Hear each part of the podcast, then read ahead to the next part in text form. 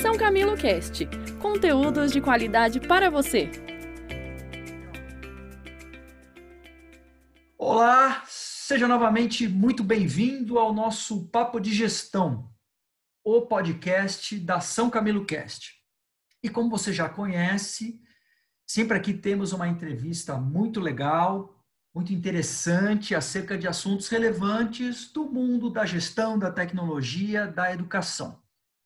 Hoje o nosso convidado é o professor Ricardo Carmona, que é engenheiro mecatrônico, mestre em engenharia biomédica, especialista em educação profissional do Senai São Paulo, coordenador e professor de cursos de pós-graduação. Conhece muito, é super especialista e entusiasta do uso de aplicação de ferramentas tecnológicas para a educação. Seja muito bem-vindo, professor Ricardo.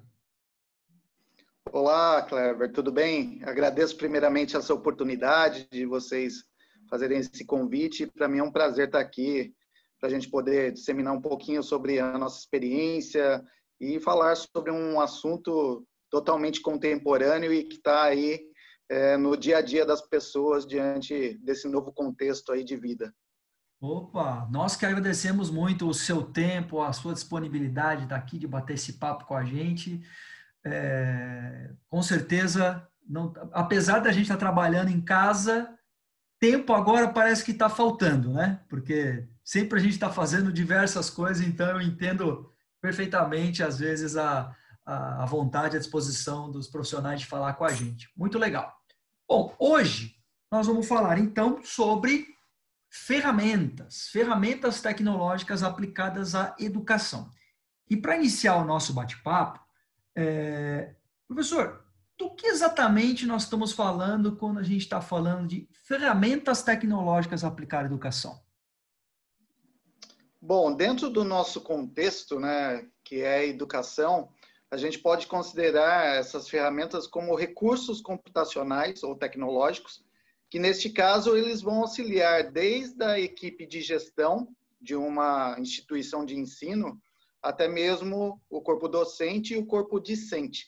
Ou seja, essas ferramentas computacionais elas vão servir para auxiliar esse processo de ensino-aprendizagem dentro da instituição de ensino em diversos níveis de formação. Você pode pegar desde o da educação infantil, ensino fundamental 1 e 2, ensino médio até cursos superiores de graduação e pós-graduação. Legal. Eu acho até que você, você falou uma coisa interessante, você já até deu uma prévia, é, que nós estamos falando de recursos computacionais, né? Mas do que, que exatamente nós estamos falando? Nós estamos falando de softwares mais simples, estamos falando de grandes sistemas, estamos falando de aplicativos, de que, que nós estamos, o que, que nós estamos falando aqui para contextualizar o nosso público? Boa pergunta. É, diversos recursos, desde aplicativos o, com a maior interação possível. É, nós temos aí a menina dos olhos hoje, principalmente quando falamos aí de educação infantil, ensino fundamental, que é a gamificação. Então, você trabalhar com jogos computacionais para auxiliar o processo de ensino-aprendizagem.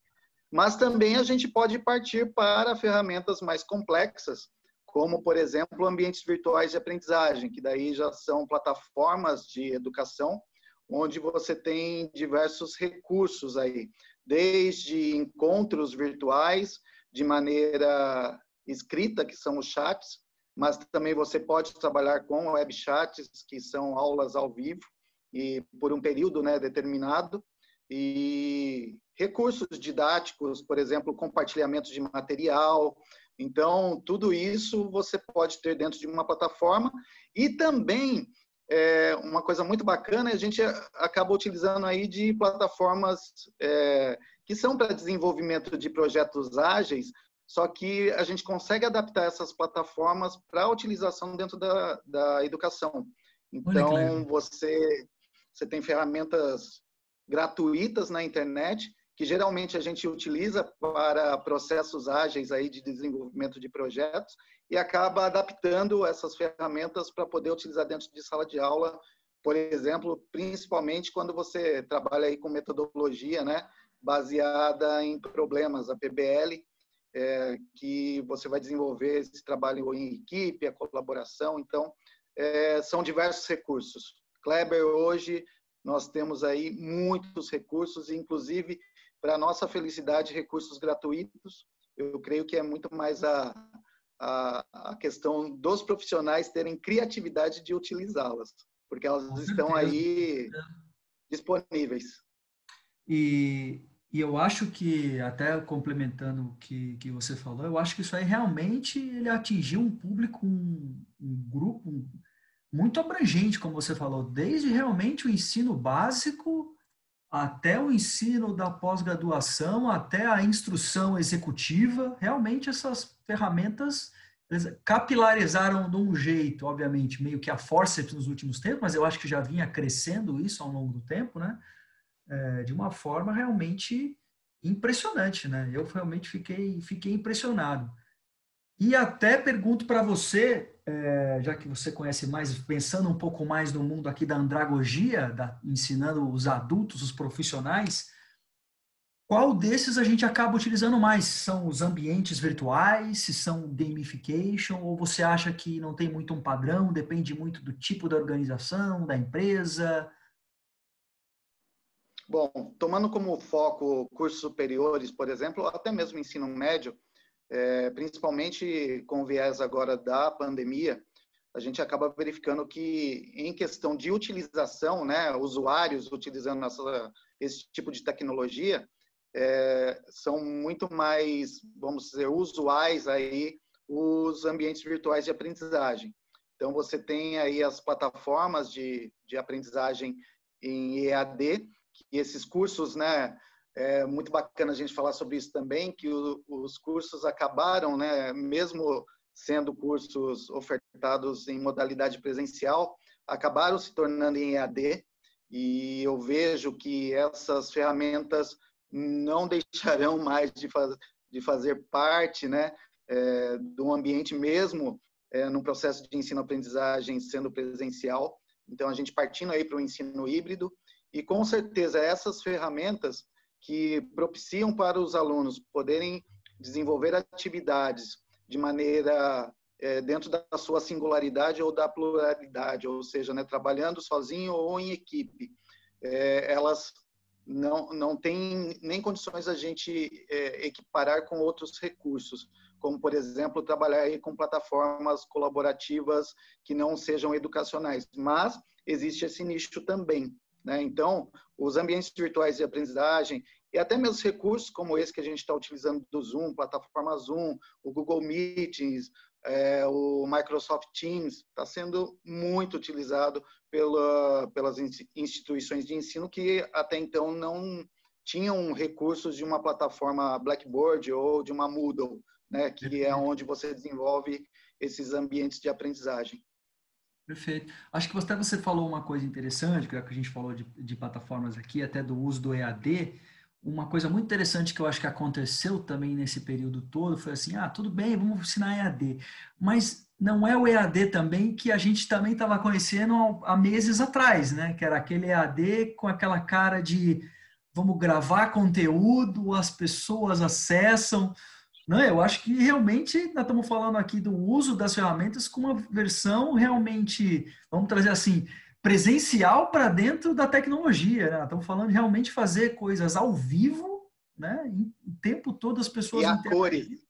E a cores o tempo inteiro, ao vivo e a cores. Como a gente. Né? É, é, isso que eu acho que talvez eu. Uh, além de ter crescido muito o uso disso, foi o uso disso, dessa versão, dessa versão online né, né, do uso das ferramentas, não da versão é, offline, né, que já era muito utilizada, muito aplicada. Eu acho que isso foi, foi sensacional. E eu acho que até a próxima pergunta que eu faço para você é, obviamente que agora a gente está passando por um momento onde exigiu-se isso, né, essa, esse ajuste, essa mudança, é, a forceps, mas eu acredito, isso é uma visão minha, que as coisas nunca mais vão voltar a ser mais as mesmas no uso dessas ferramentas. É, você acha ainda que ainda tem mais espaço para crescer o uso de todas essas plataformas, seja gamificação, seja ambientes virtuais, seja troca de informações, seja os APBLs que sejam, num mundo pós-pandemia? E quais seriam os fatores que vão levar aos, aos líderes das organizações a repensarem que talvez esse seja um modelo, um modelo melhor para a gente seguir daqui para frente? Bom, Kleber, eu estudo muito sobre esses aspectos relacionados não só ao mundo da educação, como ao mundo da gestão também corporativa. E a gente acaba verificando que sempre o, o Brasil, vamos pegar a situação do nosso país, ele é um pouco moroso em relação à, à chegada dessas novas tecnologias e também desses nova, dessas novas metodologias de trabalho. Eu falo de trabalho porque o docente dentro de sala de aula também ele é um gestor ele está gerindo ali uma, a, a, é, ele está aplicando a liderança, né, junto aos seus alunos, e a gente acaba verificando que cada vez mais nós estamos dependendo de uma maneira positiva, né, é, dessas ferramentas. É, muito se fala hoje que os profissionais aí do mercado, eles cada vez mais eles estão sendo contratados por questões de hard skills, ou seja, domina aí é, habilidades e competências técnicas e são demitidos por falta de soft skills. Né? Então, não tem domínio algum de é, habilidades e competências socioemocionais. E quando a gente percebe que, através, por exemplo, de uma, pandem de uma pandemia, a gente está aí com recurso de EAD, como você falou, diferenciado, né? Que nós temos não aquele EAD estático, mas um dinâmico e orgânico, onde Existem professores ao vivo dando aula para esses alunos. A gente tem tendências mundiais que uma delas é trabalhar com ensino híbrido. Então, esse ensino híbrido, ele vai ter uma mistura aí muito prazerosa e muito eficaz em relação aos métodos de ensino, sejam eles presenciais com o professor de maneira mais conservadora dentro de sala de aula, quanto disruptivo desses alunos não tendo a necessidade de estar em, no mesmo ambiente, pode estar dentro da mesma instituição de ensino, mas ele pode estar num ambiente aberto, numa quadra, num gramado da escola e conectado e, executando ali uma, uma atividade de maneira onde ele trabalhe aí com autonomia. Então, o aluno ele ter autonomia não quer dizer que ele tenha aí a liberdade. A autonomia, você tem responsabilidade, você tem um valor dentro do processo e, tem muita responsabilidade diante daquilo que ele está desenvolvendo, porque geralmente as atividades são em equipe. Né? Então, o uhum. que ele deixar de fazer vai trazer reflexo para todo o, o sistema. Né? Então, eu não vejo como escapar é, e a pandemia, por um lado bom de análise, a gente analisando a pandemia por um lado bom, ela trouxe isso para a nossa cultura. Né? Então, diversas barreiras e diversos paradigmas aí estão sendo quebrados com isso. Perfeitamente. Eu acho que você até elencou um ponto muito importante que, que até vale a pena vale a pena o papo que eu acho que não só a mudança com a inserção de todas essas tecnologias, mas também essa questão do, do novo professor também que tem que surgir, né? Do novo instrutor, do novo professor, que na verdade ele não tem, até complementando, ele não ser exatamente bom somente nesse hard skill é, é, da tecnologia, mas ele vai ter que saber também essa psicologia, esse como lidar com as equipes dessa forma, à distância, em grupo, para fazer com que eles trabalhem e eles também exerçam essa atividade soft, né, de uma maneira que, que ele consiga se desenvolver e entregar valor. Realmente, eu acho que está surgindo um, um, novo profissional, um novo tipo de docente, de instrutor, seja para educação básica, média, superior. Né, e isso é bastante interessante mesmo. Né? E até para ajudar um pouco esse nosso público, porque provavelmente deve ter vários profissionais que estão desenvolvendo as suas aulas, estão desenvolvendo os seus cursos hoje online, ou estão participando de lives ou de podcast como esse que a gente está fazendo aqui. só que provavelmente estão fazendo a coisa um pouco de forma ainda amadora e pouco profissional e não estão entregando tanto valor, podem se desenvolver. O que você daria como sugestão, como dica, como recomendação para esse pessoal, para que eles comecem a trilhar um caminho onde eles vão aí seguir a, a grande tendência daqui para frente? O que, que eles devem estudar e se aprimorar? É, primeiramente, é, eu vejo que em qualquer profissão você tem que ter amor por aquilo que você faz e tem que ter uma motivação muito grande para isso. Né? Eu ia falar uma outra palavra, mas deixa para lá. Acho que a motivação traduz a outra palavra também, mas você tem que ser muito motivado e acreditar. Né? Muitos questionamentos que eu tenho dos meus alunos é assim, professor, mas a partir do momento que a gente está utilizando essa ferramenta muito bacana, mas não é a realidade né, de muitas pessoas é, ter esse tipo de recurso, ter essa acessibilidade. Mas eu sempre coloco um ponto que, assim, se a gente ficar sempre contando e se apoiando em relação à deficiência, a gente nunca vai conseguir se movimentar. É, então a gente tem que começar aos poucos fazendo a diferença. Então a primeira coisa é acreditar. Segundo é buscar formações é, de curto. Está é, tá sendo falado muito aí sobre nano degree, né? Que é você é, trabalhar e se inscrever, se matricular em cursos de pequena duração, mas que eles acabam suprindo pequenas necessidades. Então, por exemplo, você fazer cursos aí de pequena duração, mas que envolva, por exemplo, a utilização de ferramentas ágeis, que são essas ferramentas baseadas em Canvas, baseadas em Design Think, que justamente vai trabalhar com a criatividade do profissional. Porque se você também não tiver o pensamento criativo, é muito difícil de você enxergar numa ferramenta, por exemplo, como uma delas que eu utilizo, que é o Trello, é, o Trello ele é utilizado como uma ferramenta para organização de equipes de trabalho e pacotes de trabalho dentro de um projeto a ser desenvolvido. E é uma ferramenta online gratuita que você, por exemplo, eu já desde com os meus alunos de pós-graduação, a gente organizou uma semana pedagógica né, na área de educação. Como eu já participei com uma equipe e organizei uma equipe de 26 profissionais que a gente, durante quatro meses, produziu um curso novo e totalmente disruptivo de engenharia. Então, utilizando a mesma ferramenta.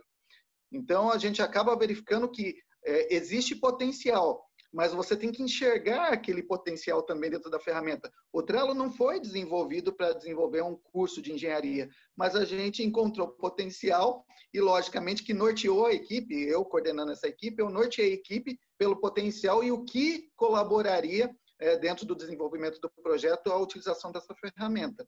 Então, isso é muito importante também, né? Você enxergar potenciais que, às vezes, depois que você apresenta, parece o óbvio, que são os casos da das unicórnios que aparecem aí, né? As startups aí que dão aquele boom. Parece muito óbvio aquilo que eles descobriram, mas depois que aconteceu, né? Depois que aconteceu, fica fácil, é, né, de enxergar. Exatamente. Então é isso, professor, é buscar essas formações pontuais, rápidas. Eu acredito muito que vai aumentar muito essa demanda por cursos de pós-graduação, justamente para poder suprir lacunas de formação na graduação para esses profissionais. Profissionais da área de educação, professores, eles têm que buscar constantemente formação e, assim, é, dá medo, dá medo é, sair do, do, da região de conforto, sair do estático mas é necessário. Se você quiser se manter de uma maneira onde você mantenha a sua credibilidade dentro do mercado de educação, e qualquer mercado, é, você tem que buscar trabalhar com essas ferramentas para, inclusive, colaborar com, no seu dia a dia. Né? Então, com certeza. É essa dica uma, que eu dou.